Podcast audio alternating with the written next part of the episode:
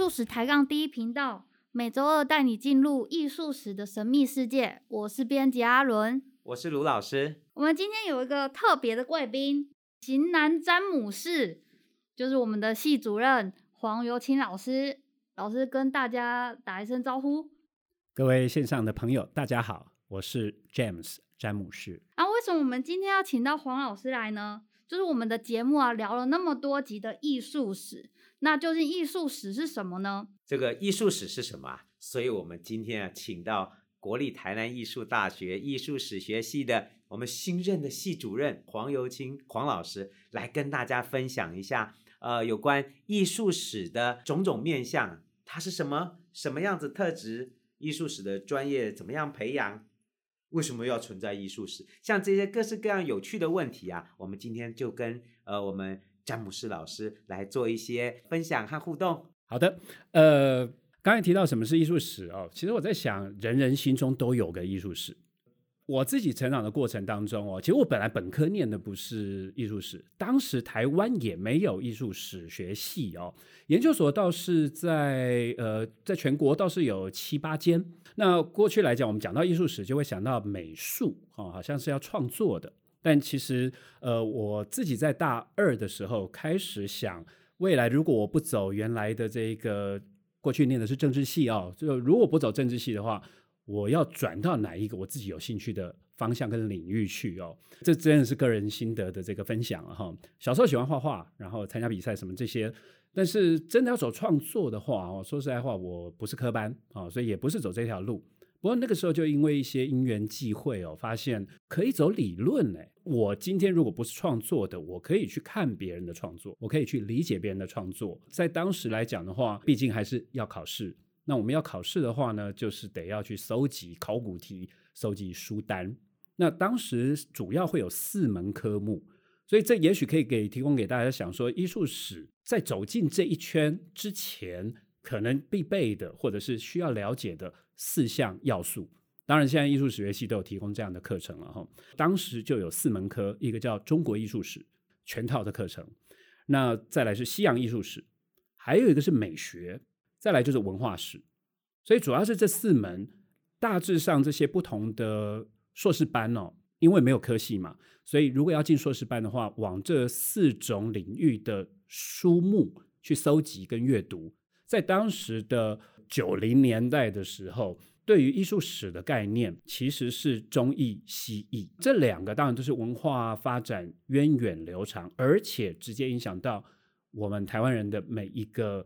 呃，你可以讲美术馆啦、博物馆啦里面的藏品跟视觉的材料，美学的部分其实主要会是比较偏哲学，还有了解在不同的时期对于审美的品味，对于什么叫做艺术、什么是美的思考，因为社会背景的关系，因为政治、因为文化所影响下的美学思考。第四个当然是文化史，其实文化史是跟我们最息息相关的。文化史其实就算放在其他的人文学科，文化史是一个必备的基础学科。我们现在再回来哈，就是艺术史到底是什么？它会有两个东西哦，一个就是你的视觉材料，然后一个是这个视觉材料是如何被创造的，然后发展的、衍生的，跟过去对话、面向未来，怎么样去接受挑战的那整体的一个文化铺陈、文化的理解，大概会是这两件事情。老师，你刚刚讲九零年代，这样透露你的年龄？没差，型男是一辈子的啊、哦。OK，还好吧。我我跟黄主任，我们都是大概同一个年纪吧。真是，我们都九零年代的，九零年代进入这一行。九零年代就是读大学的时候，差不多，差不多。对，你看嘛，我大学毕业是九四年，是九四年毕业。我九九五九六，好像那个时候吧。差不多嘛。对对对对，差不多在。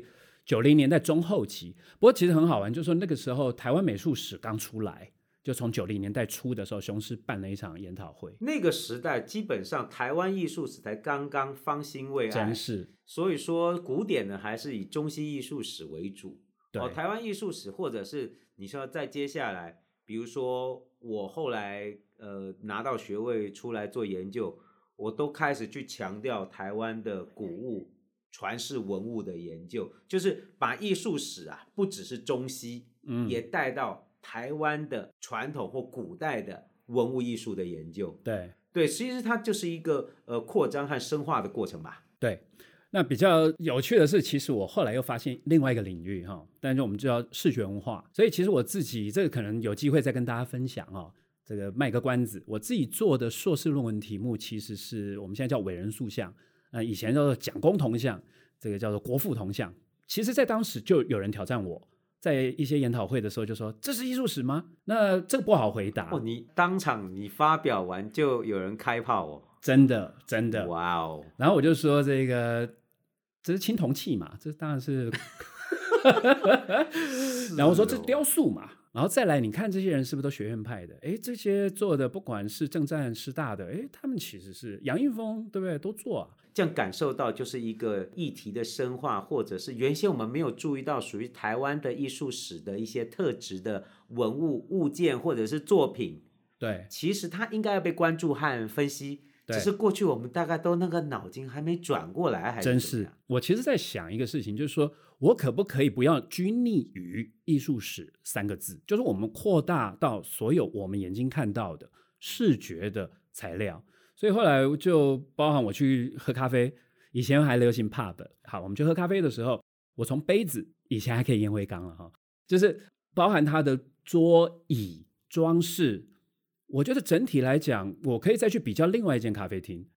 黄老师刚刚讲到的，其实也呈现出。艺术史，它多样化的去关注和解决了有关于人类的艺术文化的各式各样的议题的深入的观察和讨论，甚至是解读。嗯，嗯，其实我在想，刚才再回到艺术史是什么的这个问题哈，其实我觉得人哦是很特别的动物，因为我们会创造符号，所以会有讯息的表达。那你要透过什么样的东西来传递讯息？我们当然有很多种，我们有五官，五种感官。啊，比如说眼睛的，那当然就视觉。我们又有听觉的，听觉你说流行歌曲、摇滚、嘻哈、电音，它其实在传达讯息。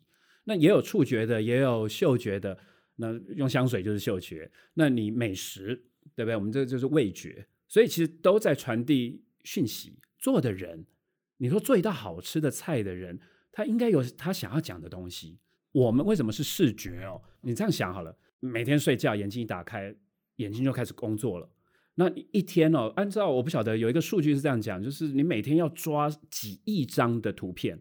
我们的眼睛是很了不起的东西，就是一直在抓讯息，这么多的讯息进入到我们呃脑子里，怎么去运转？我们怎么知道别人为什么要给我们这种讯息？那讯息意味着什么？所以这其实是蛮有趣的。我我当初大概也会主要啦，每个人都会有对某些感官特别有感，比如说有些人听觉特别好，特别有感。有些人味觉特别好，那我们是视觉的，所以如果你对视觉的你喜欢看观看这件事情，其实艺术史算是蛮适合你的一个选项。那像这样子艺术史的研究，那这样的专业，我们应该要怎么去培养出来呢？哎，首先要念书。又回 又回到一个严肃的话题。其实哦，它倒没有这么复杂，它倒还真有点像我们那个小说柯南道尔的福尔摩斯，他每次都在跟华生讲说。华生，你过来。他在窗边二楼。他说：“华生，你看下面那个站在那个柱子旁边的人，你知道他是谁吗？”他说：“我当然不认识啊。”他说：“我可以告诉你，他在印度打过三年的仗，然后他坐船回来海运，然后他是负责呃这个船的操作。那他现在是做什么样的工作？他曾经受过伤。”华生说：“哦，太神奇了，福尔摩斯。”你怎么知道这些？然后他就开始跟他讲他观察到的，比如说他穿的衣服的质料，比如说他的左脚跟右脚腿的摆的姿势，他倚靠在柱子上，所以他从这些细节哈，每一个小细节，他就可以去，而且透过比较研究哦，他说他穿的是这个衣服，不是那种衣服，他的姿势是这样，而不是那样。其实福尔摩斯算是很有趣的，你我甚至觉得他就是艺术史的。学者某种程度对，没错。我觉得像刚刚黄主任讲的这个，就好像我平常正在做的研究工作，哎我就在解读这些已经逝去很久的台湾古代的文物的所有的讯息。呃，我们把这些文物一一的拆解以后，对于它的年代、它的产地、它的来源，还有它的功能和价值，我们是一步一步的可以把这些讯息都拆出来，成为一个。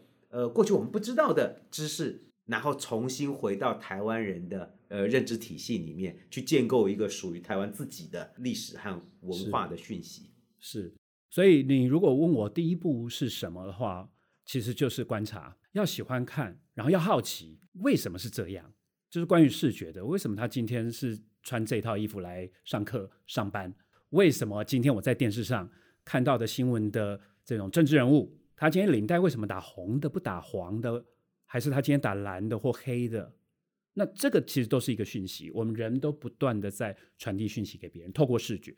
但我有个问题，像福尔摩斯，他之所以会知道这些，是因为他的 database 够多吧？哎，没错，哎，这倒是真的。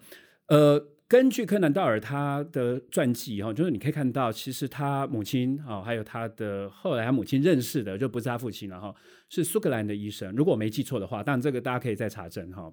好，然后他当时就是在做那个 forensic，就是我们在检查尸体的时候，我要怎么知道？这我待会也许可以问一下那个笔研究笔迹的哈，还协助司法办案的这个卢教授。啊，是不是有这这方面？因为其实这个就是鉴定，或者是说这个就是你去细部的用眼睛去观察。好，所以他的确有很大的 database，他要知道说这种伤可能是一个小时内造成的，一天造成的。这里面当然他要有很多相关的，而且他自己本身，比如说对于布料材质，他就懂很多。这个其实很好玩。这回到艺术史，其实有这一派的，没错。其实哦，这个。讲到这边哈，我我也确实也很有感触。我都觉得哈，我这个做艺术，其实我是在做侦探呢。嗯嗯，我是在拆解。嗯、其实所有东西到到最后都已经是所有的讯息都可以被拆解。嗯，那我你说上课的时候跟学生讲，我教你们，我教你们拆解艺术文物的能力。对，你只要有这个知识和有这个能力，所有的艺术文物都可以被拆解开来，去观察它的讯息，去解读它的讯息。对，那这些讯息被拆解出来以后，它就会呈现一个新的知识。那这些新的讯息呢，对我们来说其实是很关键的一些新的认识。因为过去我们以为这些事情都理所当然，哪有？没有什么事情是理所当然的。艺术史学系其实我们在教的就是累积所有艺术文化的知识，然后教你怎么拆解这些知识，解读出属于这个时代可以被理解的。文化和艺术，对，所以，我们比如说在西上的课程来讲的话，就是从器物到书画，然后到西洋的绘画、雕塑、建筑，甚至是电影，没错，还有包含比如说像漫画、漫画、动漫嘛，对不对？像这一类的来讲的话，其实首先你得要先有感啊。我们现在还是在讲，就是说，刚才如果第一步的话，就是你要没兴趣就去算了，那没兴趣就没兴趣就没救了。你得要有兴趣，然后你爱观看，然后你会产生一些疑问。哦，为什么他是这样做的？哎，他如果用别的方法，不会比较好吗？创作者就会告诉你说，这是有道理的。他设计其实是有原因的。我们所有的课程哈，就不管哪一门，呃，十一个老师啊，师资阵容最坚强，全国第一也是唯一。那工商一下，你这个是 这个是置入性形象。不过对这个这个说的都没有错，那这是事实。好好，那你可以看到我们系上所有老师，每个老师手上都有很多课程。我们开出来课程都是每个老师花了十数年的这个经验累积。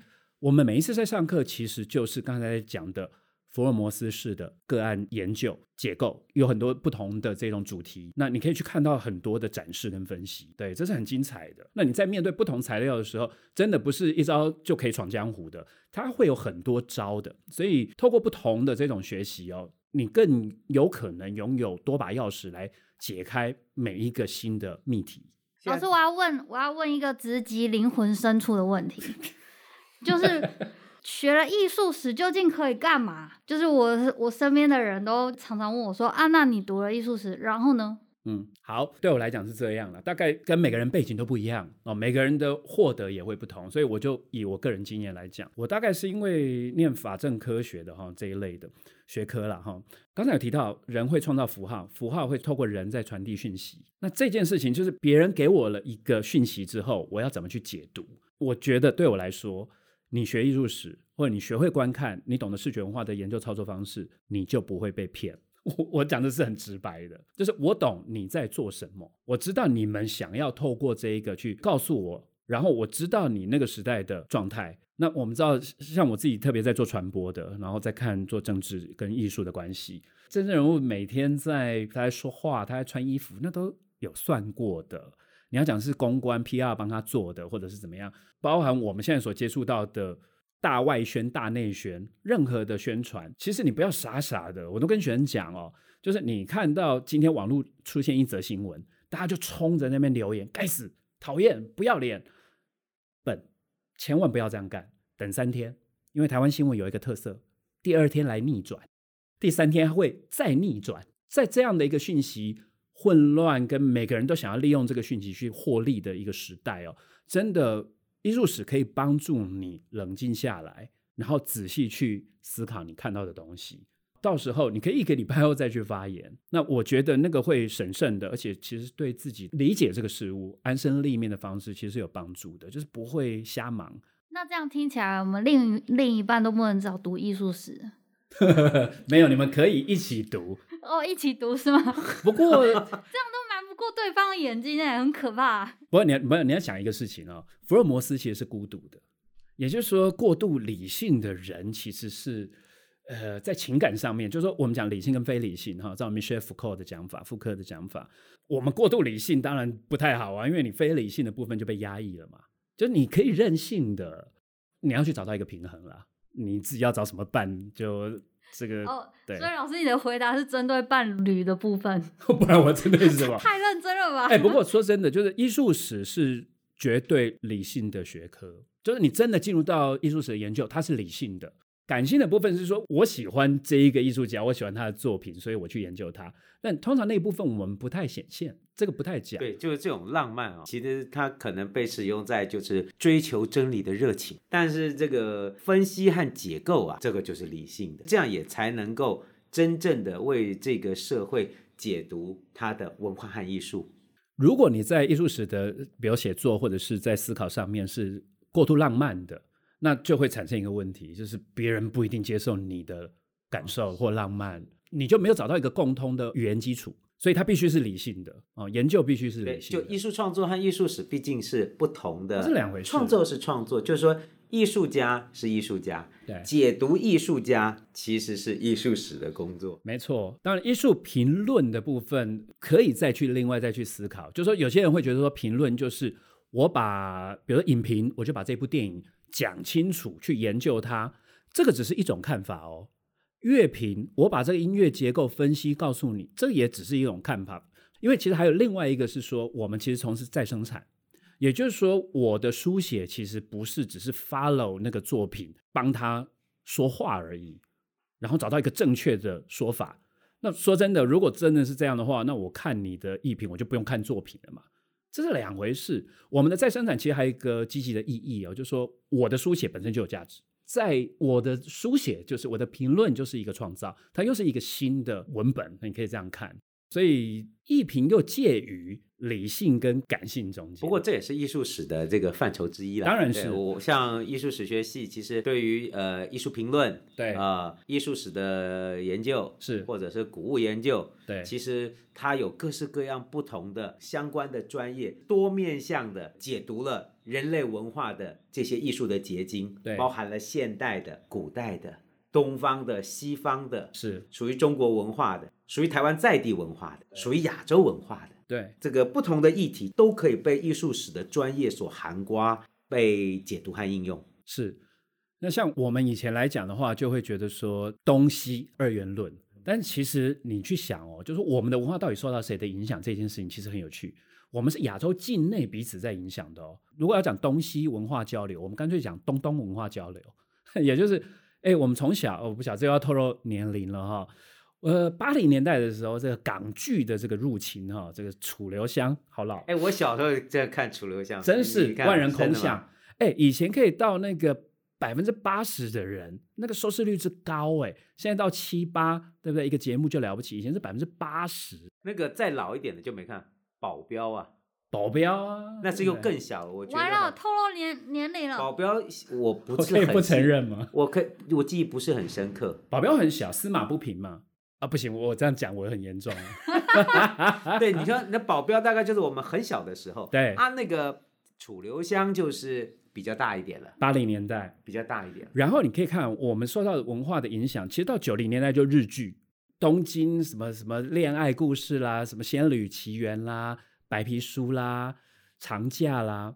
到两千年以后，其实台湾全面被韩文化入侵，你可以讲 K-pop 啊，或者是这种韩式的。到二零一零之后，其实中国的宫廷剧啊，或者是中国的这种流行音乐，整个现在基本上包含抖音的这种系统，不管是说艺术史、视觉文化啦，其实可以让我们了解我们处在什么样的一个环境，然后我们要望向什么样的未来，我觉得这蛮重要的。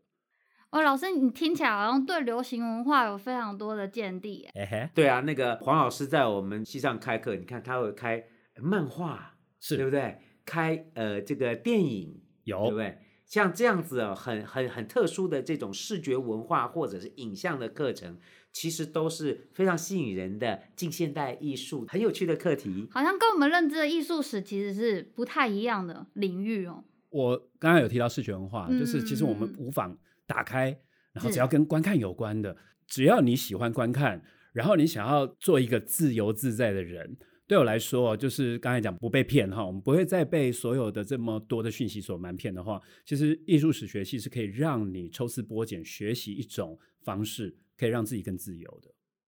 那我们就期待下个礼拜听黄老师的专业的介绍了。专业不敢说，但是很乐于分享，谢谢。谢谢老师，那我们这个礼拜的节目就到这边。好，谢谢大家，谢谢，拜拜，拜拜，拜拜。